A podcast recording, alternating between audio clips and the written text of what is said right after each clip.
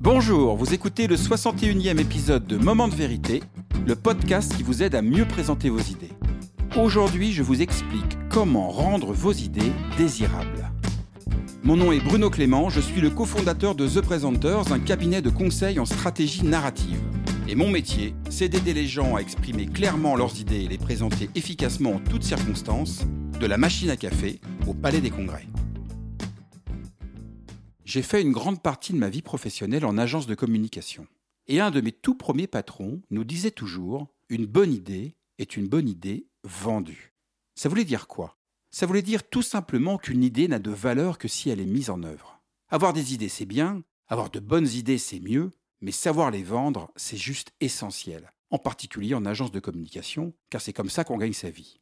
Et si je fais un peu d'introspection, je pense que cette petite phrase a dû inconsciemment contribuer à nourrir mon envie de créer The Presenters il y a dix ans. Car des bonnes idées mises à la benne simplement parce qu'elles ont été mal présentées, je peux vous dire que j'en ai connu quelques-unes. Et je pense même que plus une idée est forte, plus elle est disruptive, plus elle bouscule les statu quo, plus elle est difficile à faire accepter, et donc plus la manière dont vous la présentez est stratégique. Et dans cet épisode, j'avais envie de partager avec vous une conviction fondatrice qui est au cœur de notre méthodologie. Les idées sont comme les aimants. Elles ont un pôle plus et un pôle moins.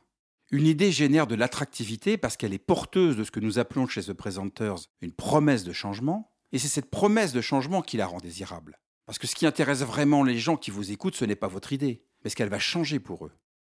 Mais pour les mêmes raisons, elle génère inévitablement de la résistance, parce que le changement, ça fait peur. Et plus la promesse est forte, plus l'innovation est radicale, plus le changement est majeur, plus son attractivité générera un maximum de résistance. Alors comment faire pour rendre vos idées désirables? D'abord, bien entendu, vous pouvez écouter ou réécouter les 60 autres épisodes de ce podcast parce que c'est à vocation. Mais aujourd'hui, je vais vous partager deux grands conseils. Premier conseil, ne cherchez pas à convaincre tout le monde. Si vous travaillez dans le marketing, vous connaissez peut-être la courbe de diffusion de l'innovation modélisée par Everett Roger dans les années 60. C'est une courbe de Gauss, donc en forme de cloche, qui segmente en cinq groupes la population en fonction de son appétence à l'innovation. Le premier segment, les innovateurs, représente 2,5% de la population. Ce sont les personnes qui ont une très forte appétence à l'innovation. Dans l'automobile, par exemple, ce sont les premiers propriétaires des véhicules électriques il y a une quinzaine d'années. Le second segment, les early adopters, représente 13,5% de la population. Il s'agit des premiers gros consommateurs d'un nouveau marché, et ce sont eux qui contribuent à faire émerger les tendances. Dans l'automobile, ce sont les acheteurs de la Tesla M3 sortie il y a 5 ans et que l'on voit maintenant un peu partout sur les routes de France. Puis vous avez la Early Majority qui représente 34% de la population sur le marché automobile, on est en plein dedans. Ce sont tous les gens qui basculent pragmatiquement vers l'électrique parce que les équipements et les véhicules commencent à faire leurs preuves. Puis vous avez la late majority qui représente aussi 34% de la population. Ce sont les gens plus conservateurs face à l'innovation et qui basculeront vers le véhicule électrique quand l'offre sera dominante sur le marché. Et enfin, vous avez les retardataires pour 16%. Ce sont les gens les plus sceptiques face à l'innovation, ceux pour qui c'était toujours mieux avant, et qui passeront à l'électrique quand ils n'auront plus le choix. Si je vous parle de ça, c'est que cette courbe d'adoption de l'innovation vous permet de comprendre que statistiquement, quand vous présentez une idée, vous faites face à une montagne de résistance composée des 84% des gens qui n'ont pas spontanément envie de changer et qui n'ont pas d'appétence émotionnelle à l'innovation. Donc quand vous prenez la parole, ne cherchez pas à convaincre tout le monde car c'est mission impossible. En revanche, Construisez votre propos en créant une narration qui s'adresse prioritairement aux 16% d'innovateurs et d'early adopters. Car ce sont eux qu'il faut convaincre en priorité. Parce que même s'ils sont minoritaires, ce sont eux qui vont influencer les autres dans l'adhésion à votre idée ou votre projet.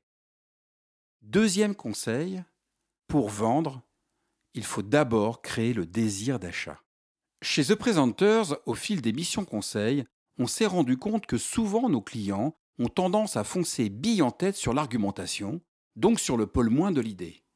C'est une réaction assez classique, parce que généralement, quand on prépare une intervention sur un sujet stratégique, on a tendance à se focuser sur toutes les failles potentielles et les sujets où on est un petit peu fragile, et on se dit qu'avec une bonne argumentation, ça va passer. Sauf que ça ne sert à rien d'argumenter à quelqu'un qui n'a pas envie. Et donc, pour présenter une idée, il est essentiel de d'abord créer le désir, puis ensuite de lever les résistances. D'abord vous donner envie d'acheter l'iPhone 14 Pro Plus, ensuite vous levez la résistance de est-ce que c'est bien raisonnable de mettre 1990 euros dans un smartphone? On est bien d'accord, il n'y a aucune raison rationnelle de mettre près de 2000 euros dans un téléphone. Et pourtant, Apple occupe une place majeure sur le marché. Pourquoi? Parce que les émotions choisissent et la raison justifie. Ce n'est pas moi qui le dis, c'est Antonio Damasio, l'un des grands spécialistes mondiaux des neurosciences, dans son livre L'erreur de Descartes. Dans notre cerveau, ça se passe dans ce sens-là quand on doit prendre une décision. Nous faisons d'abord des choix émotionnels que nous confortons ensuite par des arguments rationnels. Et pour construire votre propos, et rendre vos idées désirables, vous pouvez utiliser les deux questions que nous posons systématiquement à nos clients lors de nos ateliers conseils. Pour le pôle plus de votre idée, posez-vous la question quelle est votre promesse de changement? C'est quoi l'idée que vous proposez et qu'est-ce qu'elle va changer pour celles et ceux qui vous écoutent? Par exemple, la promesse de changement de Moment de vérité, c'est le podcast qui vous aide à mieux présenter vos idées. Pour le pôle moins de votre idée, posez-vous la question quelles sont les résistances à lever? Ce qui vous permettra de construire une argumentation efficace et pertinente pour apporter les preuves de votre promesse de changement. Par exemple, pour ce podcast, une des résistances que j'ai identifiées, c'est votre manque de temps.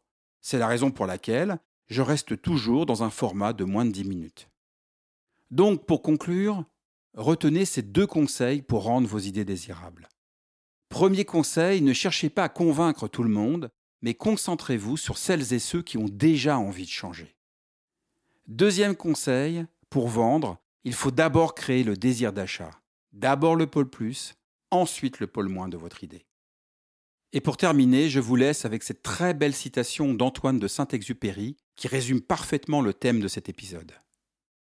Si tu veux construire un bateau, ne rassemble pas tes hommes et tes femmes pour leur donner des ordres, pour expliquer chaque détail, pour leur dire où trouver chaque chose.